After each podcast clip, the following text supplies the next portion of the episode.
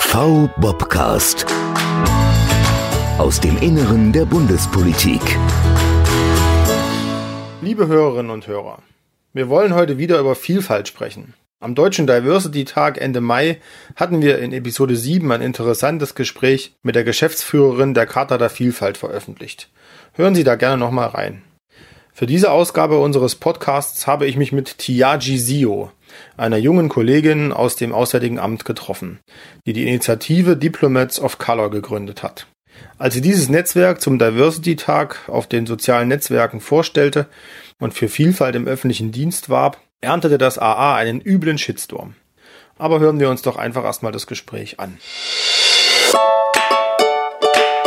Hallo, hallo Tiachi. Ist es richtig eigentlich ausgesprochen? Ja, Tiachi? ist richtig. Okay, äh, wir sitzen heute zusammen in unserem, wir sagen ja gerne zum Hauptstadtbüro Hauptstadtstudio in der Friedrichstraße in Berlin mit Tiachi aus dem Auswärtigen Amt.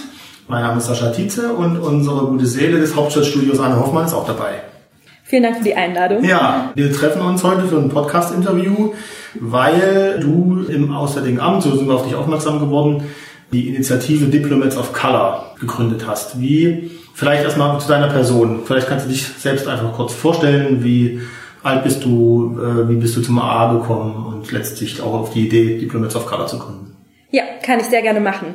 Also ich heiße Tiaji Sio, ich bin 23, komme ursprünglich aus Frankfurt am Main, habe 2015 angefangen, ein duales Studium beim Auswärtigen Amt zu machen, bin seit 2018 äh, fertig und ja, arbeite seitdem in der Protokollabteilung hier in der Zentrale in Berlin. Und letztes Jahr bin ich gemeinsam mit ein paar anderen Kolleginnen und Kollegen auf die Idee gekommen, ein Netzwerk zu gründen, das sich Diplomats of Color nennt. Und das ist ein Zusammenschluss, der sich ursprünglich auch aus verschiedenen Gruppierungen ergeben hat. Also es gab zum Beispiel so einen Mittagstisch für japanischstämmige so, Kolleginnen cool, und Kollegen, ja. genau, oder für persische, genau, und ich habe dann versucht, einen auch zu gründen für afrodeutsche mhm. Kolleginnen und Kollegen. Und dann haben wir uns irgendwie gefunden und haben uns überlegt, warum tun wir uns nicht zusammen und treffen uns einfach alle gemeinsam und nennen das sozusagen, ja, Diplomats of Color. Ja.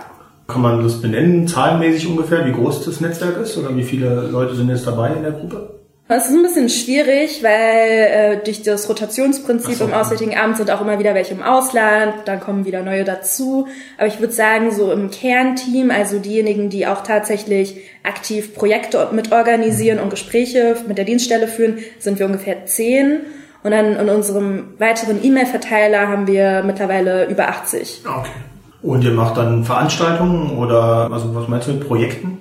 Genau, also ursprünglich haben wir uns eigentlich nur getroffen, ganz locker einmal im Monat oder so zum Mittagessen, um uns gegenseitig kennenzulernen, um Erfahrungen auszutauschen. Ja, und einfach um ein Netzwerk zu haben.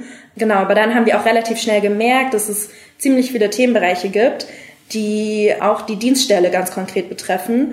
Und dann haben wir angefangen, verschiedene Gespräche zu führen, zum Beispiel auch mit dem äh, ja, Bundesaußenminister Maas oder äh, mit der Personalabteilung, mit dem Kompetenzzentrum Führung, also sozusagen mit verschiedenen äh, Schnittstellen, die äh, ja für die das Thema Diversität und Inklusion relevant ist. Mhm. Genau, und dann auch während der Corona-Krise äh, fing das lustigerweise an, dass es, also dadurch, dass die Digitalisierung so krass vorangeschritten ist und es immer mehr so digitale Formate gibt, haben wir dann angefangen, ja, verschiedene Expertinnen, Experten einzuladen, die uns zu verschiedenen Themen was erzählen können. Auch online dann, oder? Genau, also in Form eines Webinars. Also da konnten dann auch weltweit alle Kolleginnen und Kollegen teilnehmen. Cool. Zum Beispiel haben wir die Autorin Tupoka Ogette eingeladen, die hat das Buch Exit Racism, Rassismus kritisch denken lernen geschrieben. Mhm. Dann haben wir beispielsweise Pa Sinyan eingeladen. Er ist der Europe Manager von Gallup. Das ist eines der größten Markt- und Meinungsforschungsinstitute er hat uns einen Vortrag gehalten zum Thema Führen in unsicheren Zeiten. Also es ging sozusagen um inklusives Führen, Führen in diversen Teams. Und die dritte Veranstaltung, die wir bisher hatten, war eine Veranstaltung moderiert von Staatsminister Roth. Und da ging es um das Thema 150 Jahre AA, wie divers sind wir. Und da haben, haben die äh, Personalbeauftragte und eine Diversitätsmanagerin von Siemens teilgenommen. Ah. Und da ging es sozusagen um die Schnittstelle was können wir von der Wirtschaft lernen, was kann die Wirtschaft vom öffentlichen Dienst lernen. Wie divers ist das AA denn schon? Gute Frage. ähm, also mein subjektiver Eindruck ist, dass es noch nicht sonderlich divers ist. Aber auch da muss man dazu sagen, dass es ähm, relativ schwierig ist, das tatsächlich zu benennen, weil es nicht wirklich Statistiken gibt für Menschen mit Rassismuserfahrung. Mhm. Also vielleicht kann ich das kurz erläutern. Es gibt ja den Begriff Person mit Migrationshintergrund. Da wird auf die Abstammung abgezielt. Also wenn eines oder beide Elternteile ja eine andere Staatsangehörigkeit haben. Aber dazu zählen eben auch zum Beispiel Menschen mit einer zweiten europäischen Staatsangehörigkeit oder mit einer mhm. zum Beispiel französischen oder mhm. österreichischen Mutter, die aber in Deutschland heutzutage eigentlich keine Diskriminierungserfahrung mehr machen muss, währenddessen zum Beispiel eine schwarze Person oder eine türkischstämmige Person ab der dritten Generation in Deutschland bereits keinen Migrationshintergrund mehr hat. Das heißt, ich finde diese Definition Migrationshintergrund ist für den deutschen Kontext ja mittlerweile ja nicht mehr wirklich relevant. Ja. Stattdessen, und da benutzen viele diesen englischen Begriff People of Color, genau, wäre so etwas hilfreicher, um wirklich zu sagen, dass es äh, Personen in Deutschland gibt, die eine Diskriminierungserfahrung oder eine rassistische Diskriminierungserfahrung machen. Mhm. Ja, ja das ist, wir haben uns ja vorher jetzt schon kurz unterhalten, hast berichtet, ja. dass deine Eltern, also dass du hier in Deutschland geboren bist und wenn du jetzt quasi Kinder bekämest, hätten die nach dieser Definition gar keine, gar keinen Migrationshintergrund mehr, aber wären trotzdem noch unter Umständen würden sie unter Rassismus leiden. Ne? Also, Richtig. Obwohl diese, diese Definitionen nicht mehr, nicht mehr zutreffen. Richtig. Und deshalb ja, ist es ja.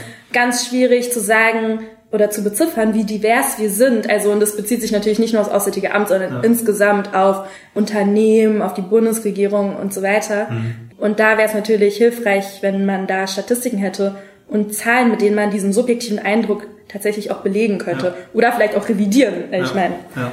Die Frage ist ja, kann man überhaupt an einer Zahl, wie hoch jetzt eine, äh, eine Zahl von Beschäftigten mit Migrationshintergrund oder People of Color im Auswärtigen Amt ist, kann man daran festmachen, wie divers es ist? Oder ist es einfach auch die Frage, wie divers ist das Auswärtige Amt in den Köpfen oder wie divers sind die Beschäftigten im öffentlichen Dienst in ihren Köpfen?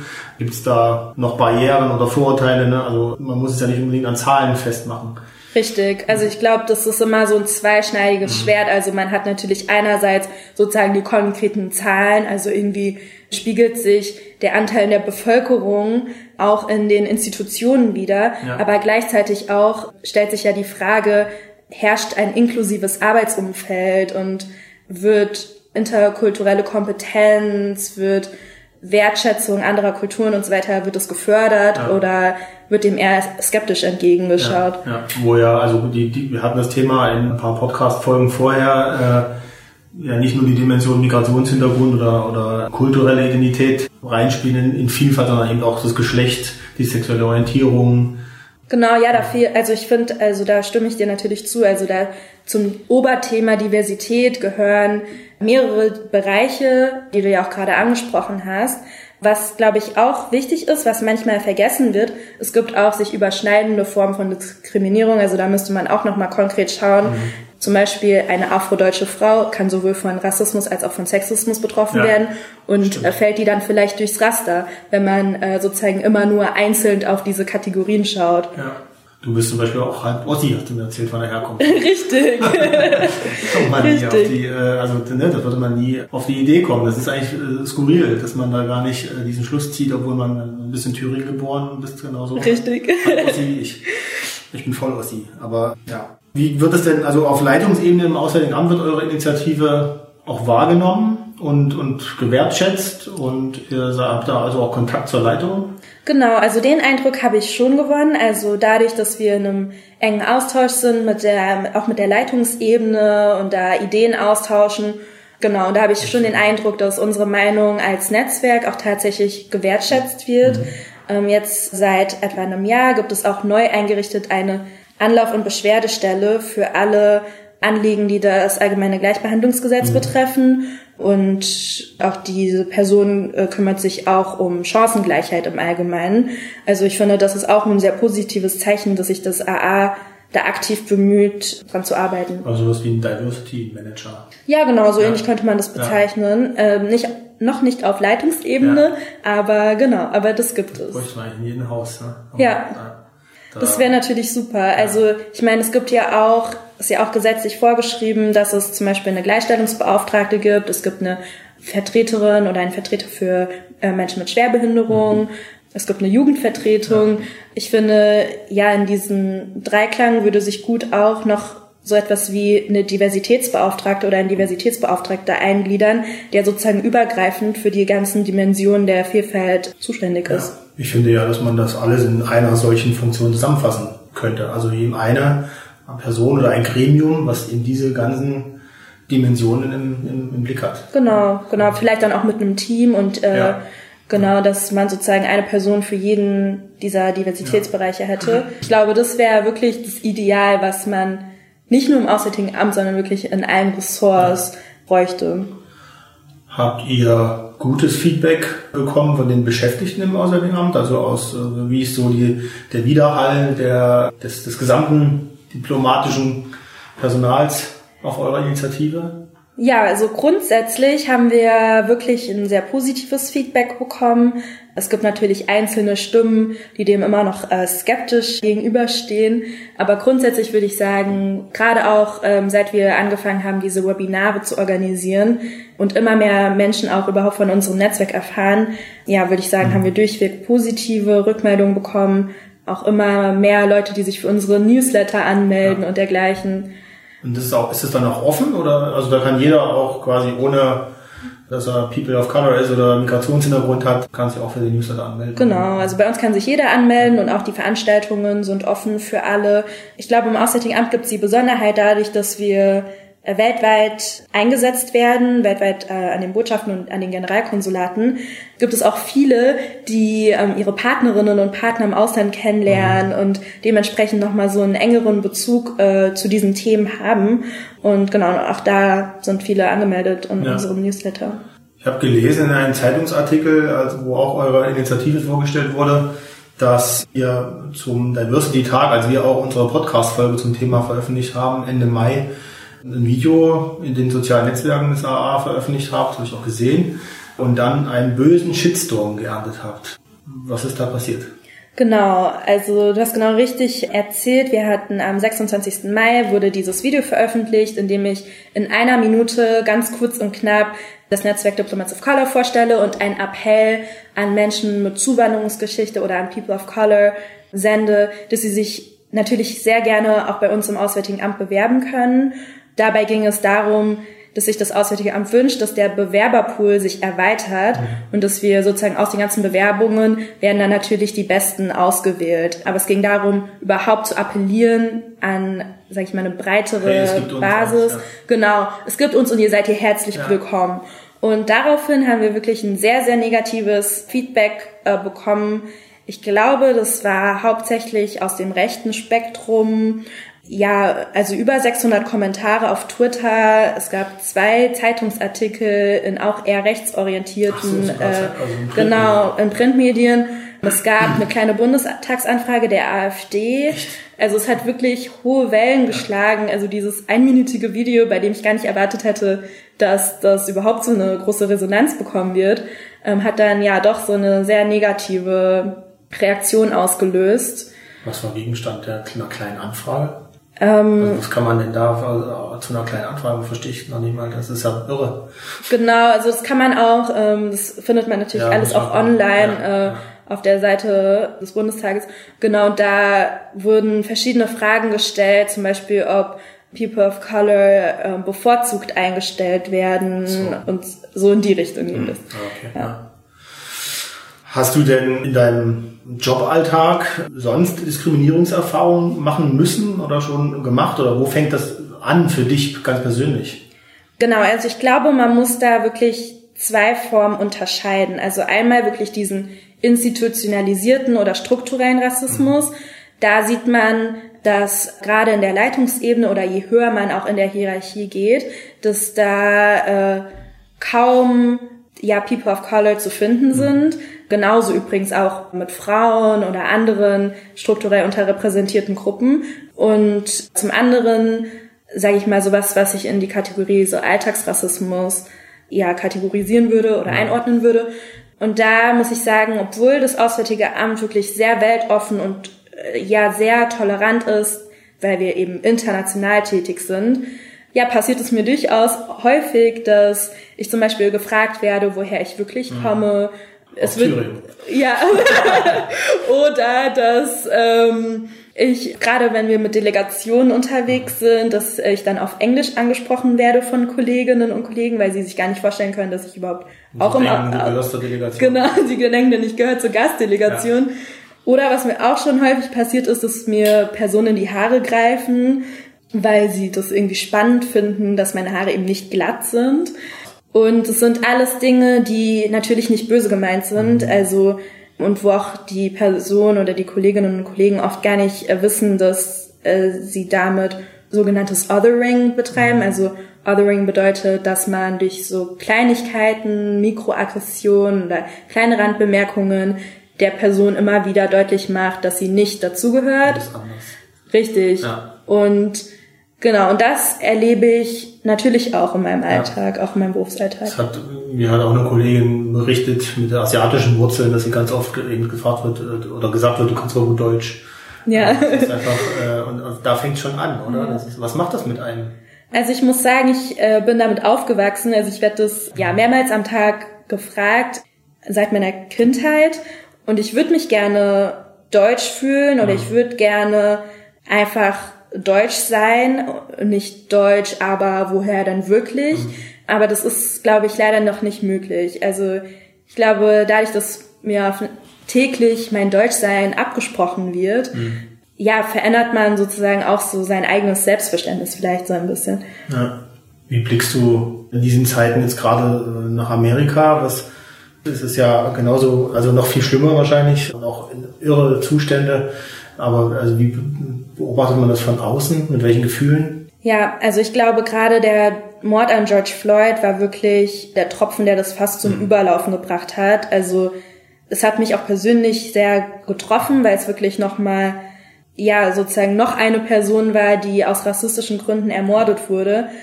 Was ich aber gut finde, dass wir jetzt auch endlich in Deutschland über Rassismus sprechen können. Ja. Ich glaube, vorher war das ganz oft ein Tabuthema.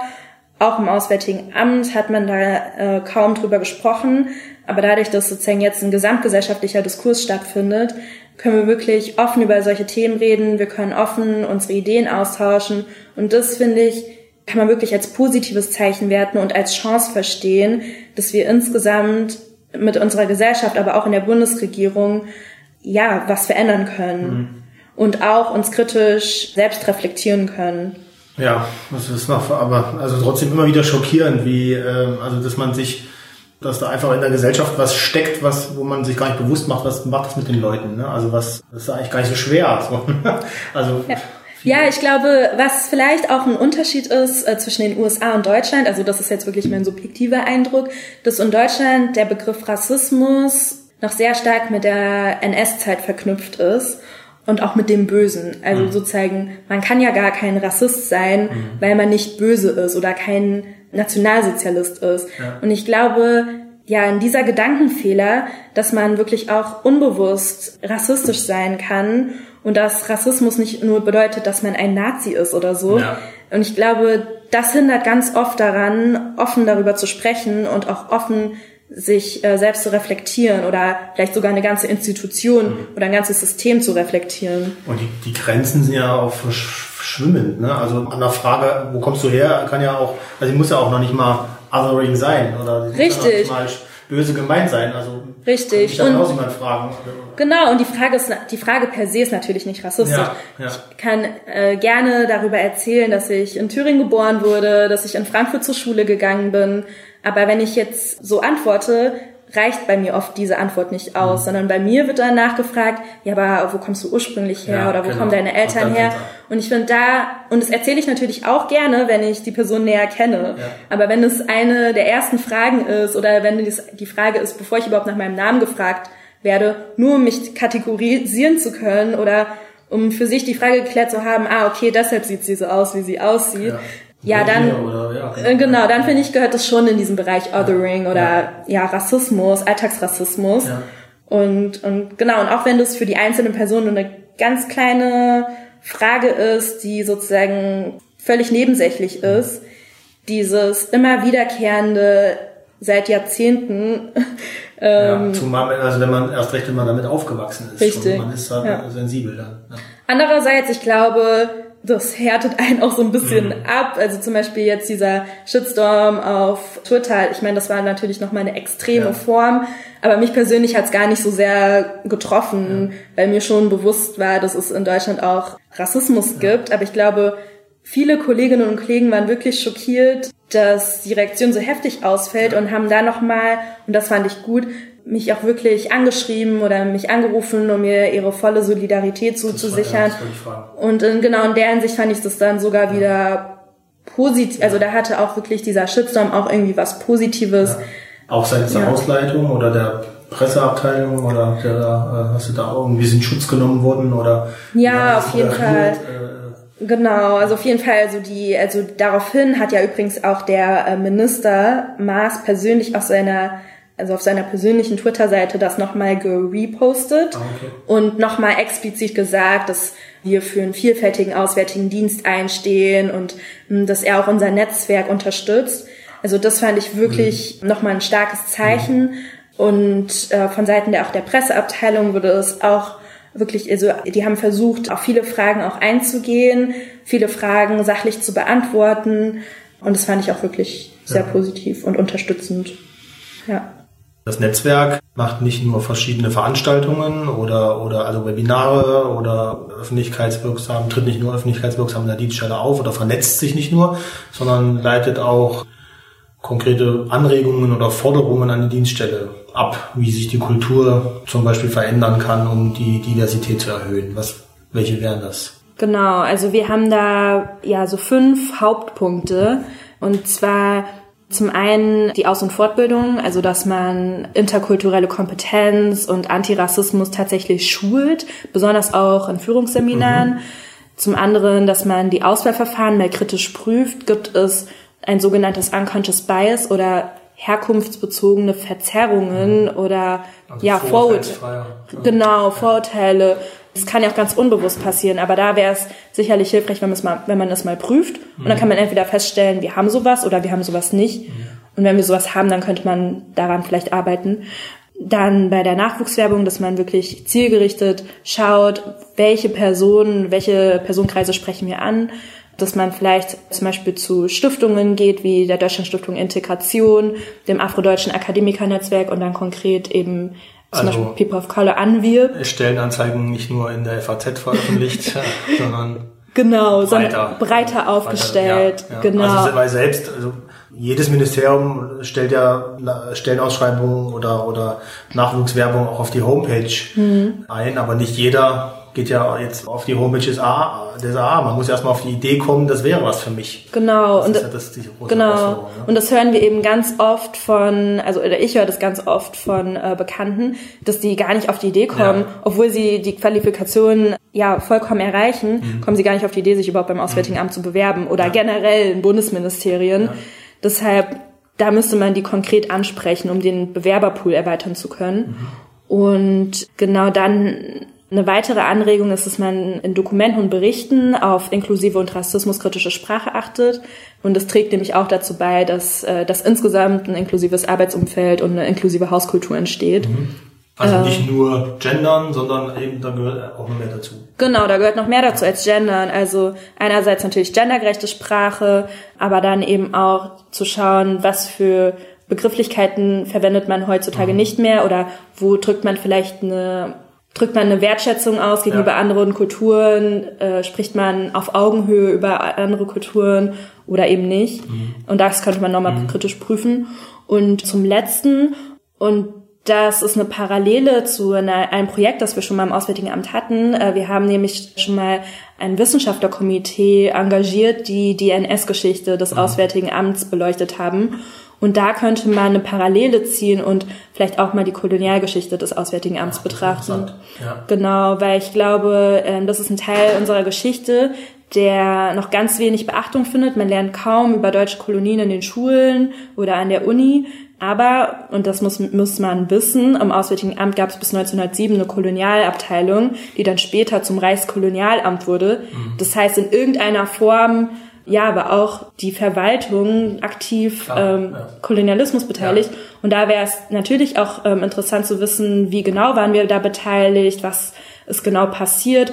Und das könnte man natürlich auch durch Historiker, Wissenschaftler mhm. ähm, prüfen lassen. Mhm. Da könnte man auch den Bogen in die Gegenwart schlagen, weil ganz viel Verhaltensmuster, auch Sprache immer noch auf diesen postkolonialen äh, Prinzipien beruht. Mhm. Und ich glaube, das würde diese, diese Aufarbeitung könnte auch da ganz viel ja. dazu beitragen, dass sich das auflöst.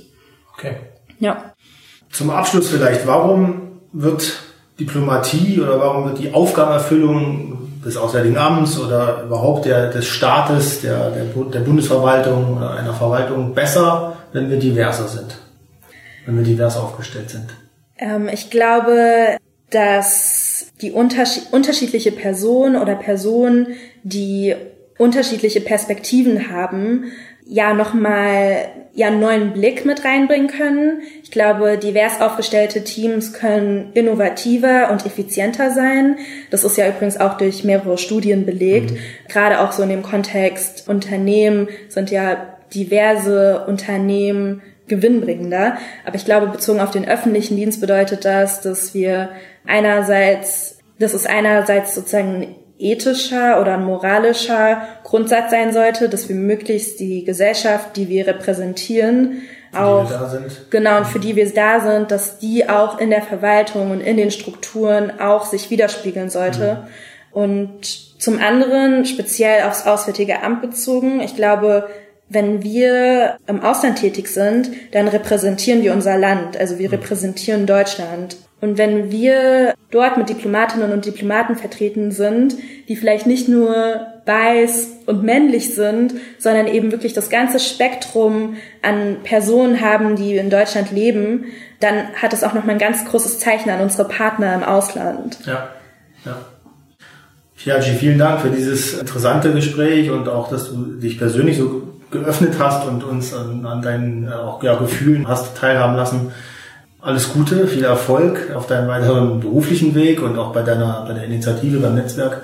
Wir unterstützen das auch gerne als Interessenvertretung oder als Gewerkschaft. Und vielen Dank für deine Zeit. Dankeschön. Jetzt fehlen nur noch Menschen mit Down-Syndrom im AA, dann seid ihr komplett. Die Auflösung von Deutschland schreitet weiter voran. Es wird kein Geheimnis mehr draus gemacht. Das sind nur zwei der widerwärtigen Kommentare, die sich unter dem Video in den sozialen Medien fanden.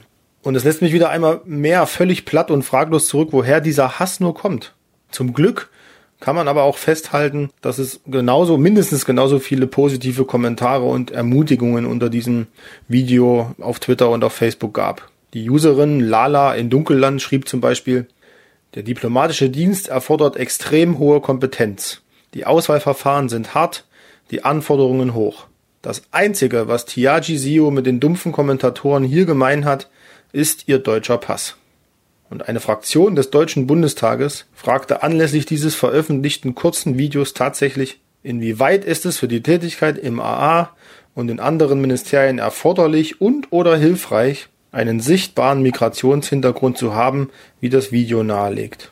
Lesen Sie das gerne nach in Bundestagsdrucksache 19 20 535.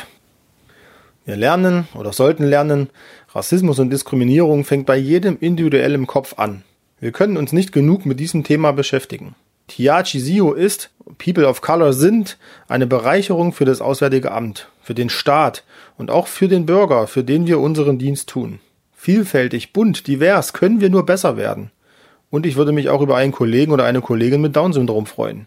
Liebe Hörerinnen und Hörer, geben Sie uns gerne ein Feedback zum Thema. Schreiben Sie uns an podcast.vbob.de. Sagen Sie gern weiter, dass es uns gibt und bleiben oder werden Sie gesund. Bis zum nächsten Mal, Ihr V. Bobka.